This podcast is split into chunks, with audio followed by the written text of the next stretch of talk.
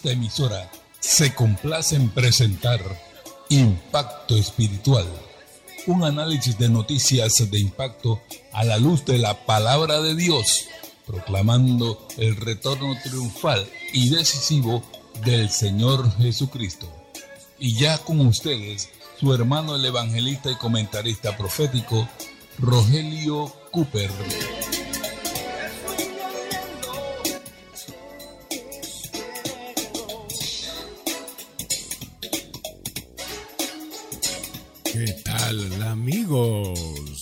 Bienvenidos nuevamente y en este día feliz a otra presentación de su programa Impacto Espiritual. Y 40 días antes de las elecciones presidenciales en el 2020 en Estados Unidos, la empresa Dominion Voting System recibió en su cuenta bancaria un depósito por 400 millones de dólares. Propósito, coordinar y sincronizar las máquinas computarizadas que contarían los votos. Y algunos creen que ese conteo se alteró para que finalmente favoreciera al hoy presidente Joe Biden. Oí decir lo último que este sistema que estaba en Alemania fue comprado por China, y si así es, no nos extrañaría, amables oyentes, ya que si había una nación en el mundo interesada en que Trump no fuera reelegido, era precisamente China. Escuche, dos semanas antes de que Donald Trump dejara la presidencia, él firmó un decreto ejecutivo prohibiendo al Departamento de Comercio realizar transacciones comerciales con ocho empresas de alta tecnología china sospechosas de infiltrarse en los Estados Unidos para espiar a ciudadanos y funcionarios del gobierno. Los chinos no están jugando. Hay un periodista llamado Karai Shirimoto que ha estudiado a China por 30 años. Él escribió un libro interesante titulado Harmonize, Armonizados, en el cual él advierte que la principal amenaza para las democracias liberales de Occidente no es una Rusia estancada, sino más bien el poder totalitario económico dentro de China, señala Srimar. Ahora, para entender esto, amables amigos y hermanos, un poco de historia. 1966 sube al poder en China el dictador férreo Mao Zedong con su revolución cultural. Mao muere y en 1978, tras un congreso del Partido Comunista, es elegido Deng Xiaoping como el nuevo líder chino. Y Deng Xiaoping abrió a China al mundo en lo que a política y social y económicamente se refiere, al punto que muchas empresas en Estados Unidos y otros países abrieron fábricas en China donde la mano de obra era baratísima para aumentar sus ganancias. De allí que había marcas americanas que decían Made in China, Made in China. Prosperidad económica, un boom increíble en los días de Deng Xiaoping. Pero amables oyentes, amigos y hermanos, la prosperidad sin Dios inevitablemente traerá corrupción. Como dice el Salmo 14, verso 1, dice el necio en su corazón, no hay Dios, se han corrompido, hacen obras abominables. Bueno, durante Deng Xiaoping hubo una corrupción tal que cuando él murió, subió su sucesor en el 2012, el actual presidente Xi Jinping, quien prometió combatir la corrupción y lo hizo al inicio, pero luego vino el desencanto. Xi Jinping comenzó a hacer una purga de elementos extranjeros y locales que propugnaban ideas de democracia y libertad. Xi Jinping inició un culto a su personalidad en las universidades, promoviendo su pensamiento y también fortaleciendo el Partido Comunista. La pregunta es, ¿qué ideología tenía él detrás de todas estas acciones? Volviendo al periodista Kai Strimatter, él estuvo en China por varios años trabajando como corresponsal de un diario alemán, es más, él nació en Alemania, se trasladó luego en el 2012 a Copenhague, en Dinamarca, donde reside actualmente, y desde ahí en su casa en Dinamarca fue entrevistado por el periodista Dave Davis en el programa Fresh Air de la National Public Radio. Y se le preguntó a Schrimarer cuál es la ideología entonces de Xi Jinping, a lo que contestó While he speaks about Marx all the time, you know, Marx was more like the kind of uh, idealist thinker of socialism. In fact, uh, what he is, he's more a Leninist. It's more about power in the end. And uh, that is actually his big goal. He speaks a lot about making China great again, the big China dream. But in effect, you know, what he does is, and what his main aim is, actually secure the power of the Communist Party for eternity.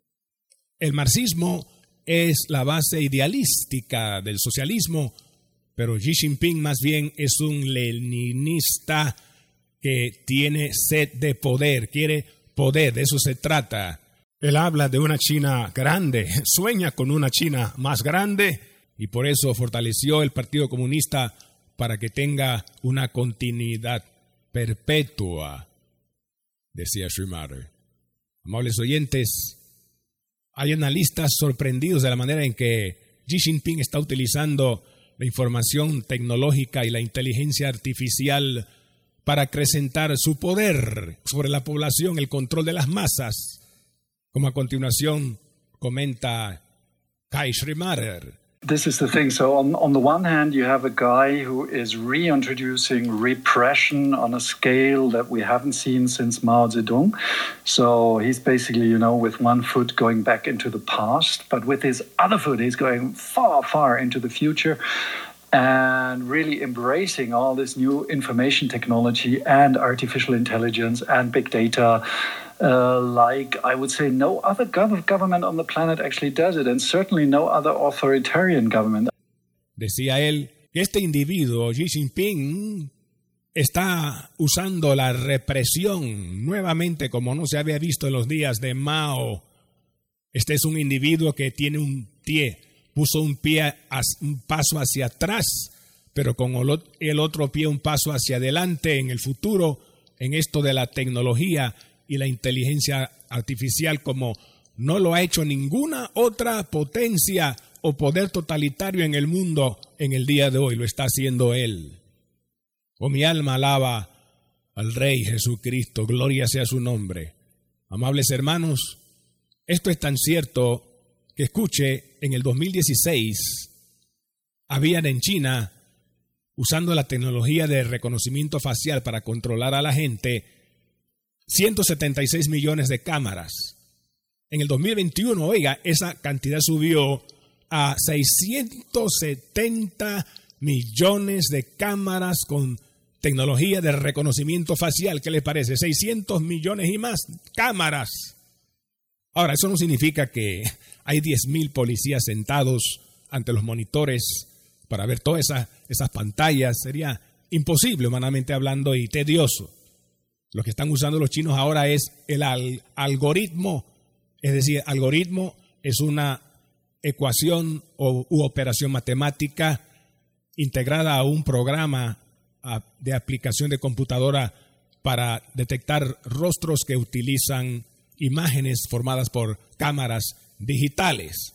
Y así están haciendo esto, con esa tecnología que la han denominado Skynet. Y usando Skynet apareció en el 2018 un tweet en Twitter.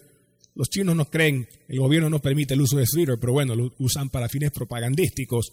Usted puede averiguar esto, hermano y amigo, en el Internet 2018, Internet, Twitter.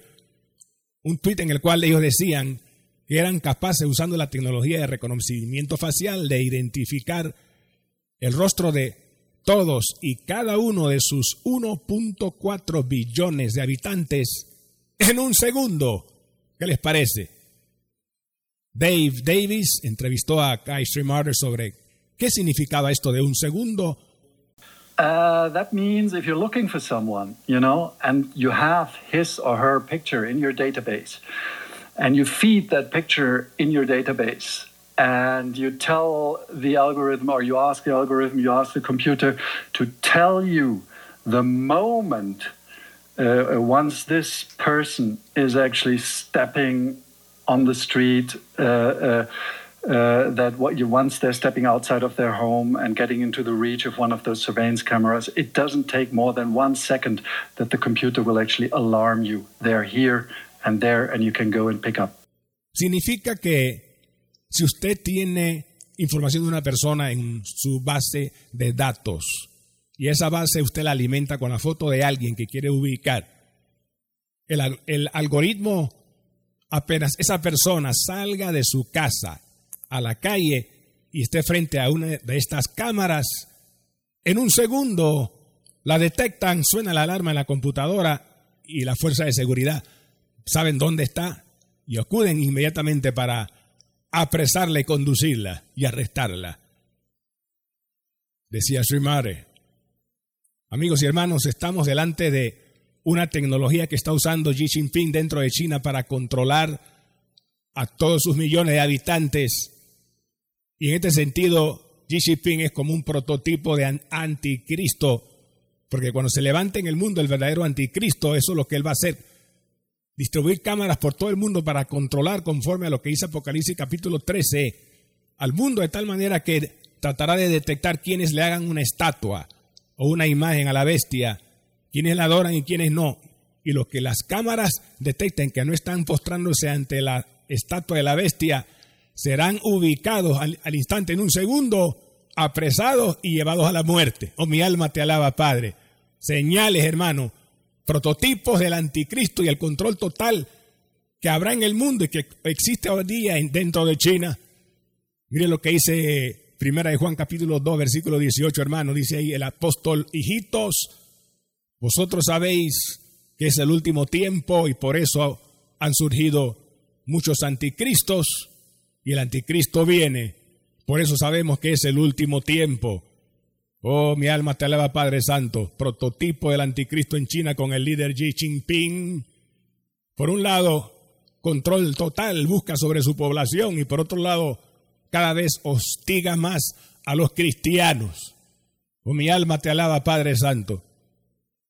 Pero cuando, el hermano, la iglesia sea arrebatada, Cristo venga y nos lleve de aquí, aleluya, se va a cumplir Apocalipsis 13, 2, hablando de este personaje futuro, dice que el dragón le entregó su poder, su trono y su grande autoridad.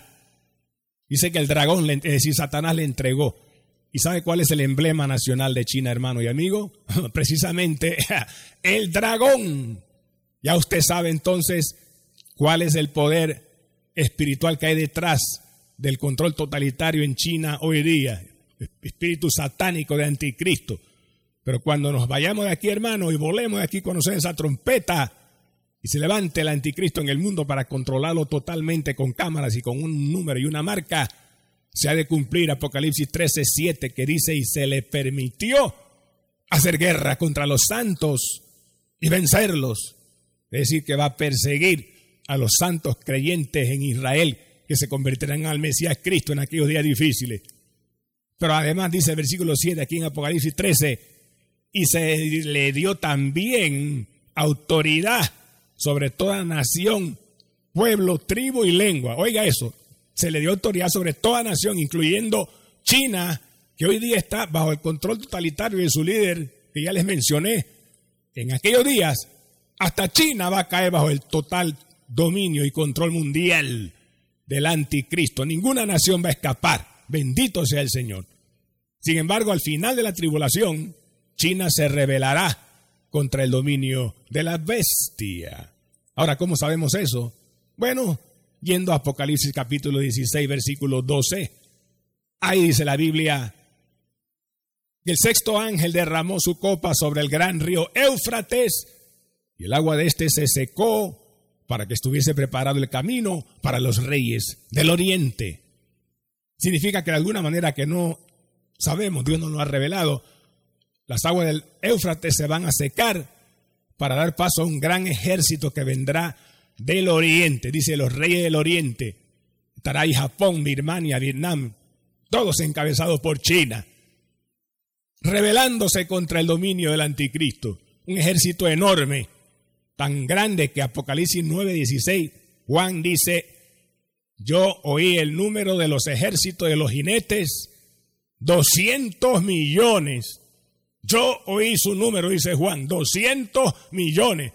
Y cuando Mao fue dictador en la década de los 60, él se jactó de que podía poner en armas un ejército chino de 200 millones de hombres. Mi alma te alaba, Padre. Se cumple la palabra profética de Dios, profetizada hace dos mil años. Cristo vive, señale que Él viene pronto. Gloria sea su nombre. Cristo viene. Bendito sea el Señor. Ahora, cuando todos estos ejércitos marchen adelante del oriente para retar las fuerzas imperiales del anticristo, ¿hacia dónde se dirigirán?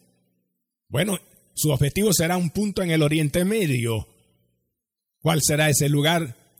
Volvamos a Apocalipsis capítulo 16, versículo 13 dice, Juan, y vi salir de la boca del dragón y de la boca de la bestia y de la boca del falso profeta tres espíritus inmundos a manera de ranas, pues son espíritus de demonios que van a los reyes de la tierra para reunirlos a la batalla de aquel gran día del Dios Todopoderoso versos 13 y 14. Saltemos del 15 al 16. Y los reunió en el lugar que en hebreo se llama Armagedón. Ahí lo tiene usted. Armagedón. Ahora, cuando esos ejércitos lleguen allá, el pasaje paralelo en Apocalipsis 19, versículo 19, dice, y vi, dice Juan, a los reyes de la tierra y a sus ejércitos reunidos para guerrear. Hago una pausa aquí para guerrear para guerrear originalmente las fuerzas orientales encabezadas por China contra las fuerzas occidentales, los ejércitos de Estados Unidos que caerán bajo el dominio del anticristo, así como los ejércitos de Europa, para chocar el este contra el oeste en, Armagedón. Pero de repente esos ejércitos cambian su blanco y ya no se van a disparar ellos mismos, sino que mirando para arriba ven algo que les hace cambiar de opinión versículo aquí en Apocalipsis capítulo 19, verso 13, dice Juan, vi el cielo abierto y aquí un caballo blanco, aleluya, y Camán Sojalaya, y el que lo montaba se llamaba fiel y verdadero, gloria al Cordero, era Jesús apareciendo en caballo blanco y su ropa, dice, estaba teñida en sangre y tenía escrito un nombre, el verbo de Dios, gloria a Jesús. Verso 14 dice, y le seguía a Jesús los ejércitos celestiales vestidos de lino finísimo. Ahí está la iglesia. También dice en caballos blancos, tú y yo, hermano mío, estaremos también ahí siguiendo a Jesús. Jesús sobre un caballo blanco y tú y yo sobre caballos blancos en ese desfile viniendo del cielo, luego del rapto, siete años allá en el cielo y venimos con Cristo descendiendo para la batalla de Megido, Armagedón. Gloria al Cordero. ¿Y qué pasará? Bueno, Apocalipsis 19, versículo, como ya les dije, 19 en adelante, reunidos en principio para guerrar ellos entre ellos mismos, pero de repente nos ven descendiendo con Cristo sobre caballos blancos y sus armas las dirigen contra nosotros y contra Cristo, misiles tirados de abajo hacia arriba con la intención de destruirnos, pero qué tontería más tonta, perdón la redundancia del diablo, estúpido, inteligente pero torpe. Misiles para destruir a Cristo resucitado, inmortal, invencible, que ya no muere más y nosotros con cuerpo glorificado, inútil. ¿Y cuál es el resultado de la batalla de Armagedón? Bueno, versículo 20, Apocalipsis 19 dice, aleluya, que la bestia y el falso profeta, estos dos fueron lanzados vivos dentro de un lago de fuego que arde con azufre. Gloria al Señor Jesús, gloria a Dios. Y los demás porque dice el versículo 15 que Cristo aparecía con una espada aguda en su boca. El verso 20 dice, y los demás, si todo esos ejércitos en Armagedón fueron muertos con la espada que salía de la boca del que montaba el caballo, es decir, la espada de dos filos, que es la palabra de Dios, con una sola palabra Jesucristo lo destruye todo. Oh, mi alma te alaba, Padre. Con una sola palabra. Aleluya. Cuando Lázaro murió, Jesús solo dijo una palabra, Lázaro, ven fuera y el muerto resucitó. Gloria, no hay límite al poder de la palabra y por esa palabra mueren todos esos millones de ejércitos en Meguido. Gloria sea Jesucristo. Hay poder. Cristo vive. Es invencible. Aleluya. Como dice Apocalipsis 17, 14, pelearán contra el Cordero, pero el Cordero los vencerá porque Él es Rey de Reyes y Señor de Señores. Gloria sea su nombre. Hay victoria en Jesús. Gloria sea su nombre. Bendito sea el Señor. No puedo terminar sin citar un versículo que aparece en el pasaje de Armagedón en Apocalipsis 16, versículo 15, donde Jesús dice, he aquí, yo vengo como ladrón. Oye usted eso, hermano y amigo. Y dice, yo vengo como ladrón. ¿Cómo viene un ladrón? Cuando la nadie lo espera. ¿Y en qué momento viene en la noche cuando todo el mundo está durmiendo? Y así está el mundo hoy día, espiritualmente durmiendo. La gente no se da cuenta que el Señor va a venir como ladrón. Están pensando muchas otras cosas en estos tiempos de pandemia. Esa pandemia que incluso, dicho sea de paso, comenzó en China. La gente piensa en todo menos que Cristo va a regresar pronto. Por eso cuando venga y nos arrebaten, eh, hermano, al sonar la trompeta, muchos serán sorprendidos y se quedarán. Cristo dice, aquí vengo como ladrón. Bendito sea el Señor. Y añade, bienaventurado el que guarda sus ropas, dice el que vela y guarda sus ropas para que no ande desnudo ni vean su vergüenza. Bienaventurado el que guarda sus ropas. Amigo, pregunto, ¿tienes tu ropa espiritual? No te pregunté si tienes ropa religiosa, no, no, no. Muchos hay por ahí con ropaje religioso, pero eso no te va a llevar al cielo. ¿Tienes tu ropa de salvación? Cuando Adán y Eva pecaron en el jardín de Edén y sintieron vergüenza, ¿qué hicieron para tapar su desnudez? Agarraron hojas de higuera y se cosieron un delantal inútil. Estaba su desnudez ahí todavía. ¿Y qué hizo Dios en su misericordia? Degolló un cordero y de su piel hizo túnicas y los vistió y eso fue un símbolo de lo que cuatro mil años después el verdadero Cordero de Dios haría cuando viniese a este mundo a morir en la cruz, amigo. Iba a derramar su sangre para que tú pudieras tener vestidura espiritual y no andar desnudo espiritualmente y en vergüenza, sin poder entrar al cielo.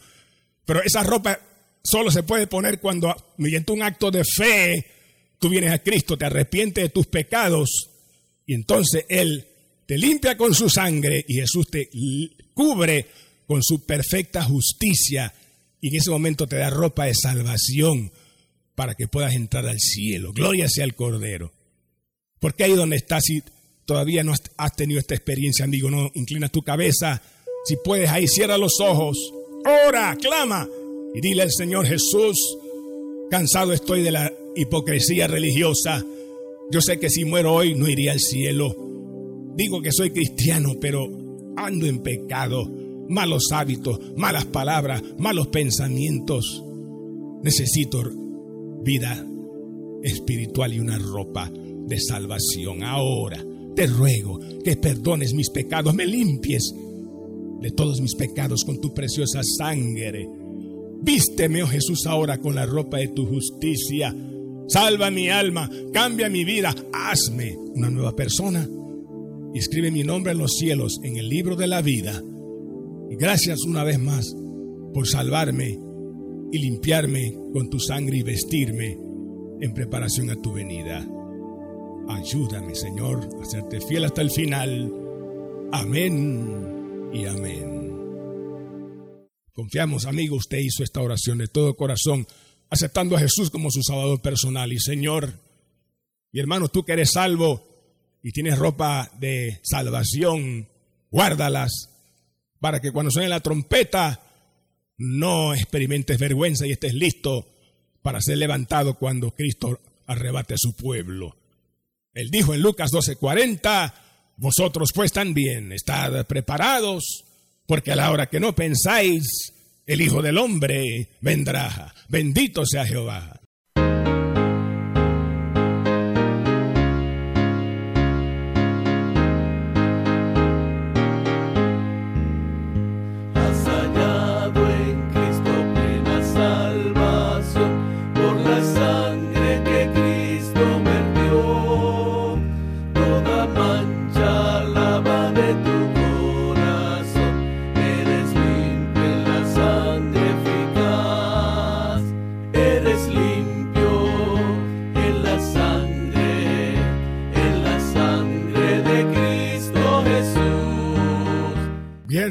Amigos y hermanos míos, en el día de hoy presentamos el cuarto mensaje en donde hicimos alusión al inicio del fraude electoral en los Estados Unidos en noviembre del 2020.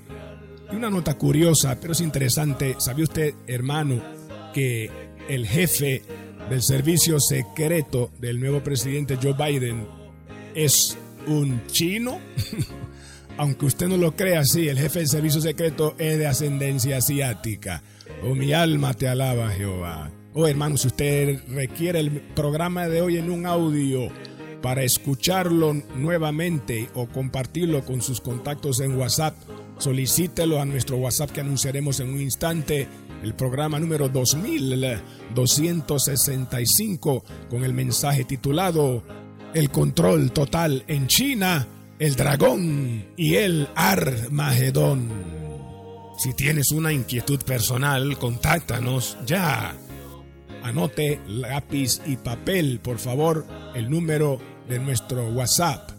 Ponga el signo más primero seguido del número 1 y a continuación los números que a mi esposa, la hermana Diana, les dará. Adelante, hermana Diana.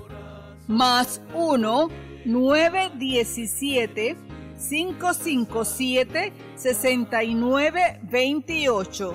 Repetimos, más 1, 917 557 6928. Así es. También usted, hermano, puede tener acceso al programa de hoy y a los cuatro programas anteriores en la plataforma de internet Spotify. Recuerda, hermano, que este es un ministerio de fe.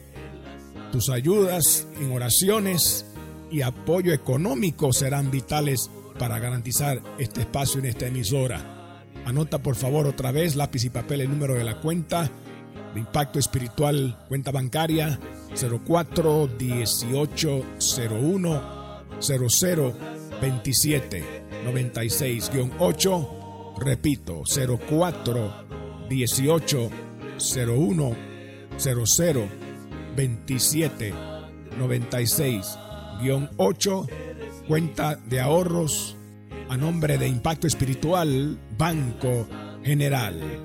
Mil gracias hermano por tu aporte Dios te lo multiplicará y bendecirá sin duda. El amaldador alegre. También puedes depositar tu urgente ofrenda para impacto espiritual en cualquiera de las librerías CLC, ya sea en los pueblos 2000, Albrook Mall o vía España.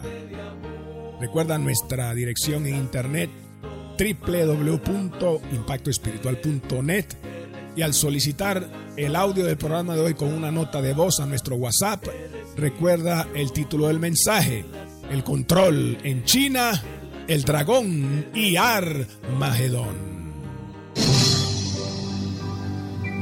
También puede llamarnos al 277-5352. Repetimos, 277-5352. Será para nosotros un placer ministrarle y orar por sus necesidades. A nombre del hermano Cooper, su comentarista profético, nos despedimos hasta la próxima semana en esta misma estación y hora cuando presentaremos otro impacto espiritual. Un mensaje diferente anunciando la segunda venida del Hijo del Hombre.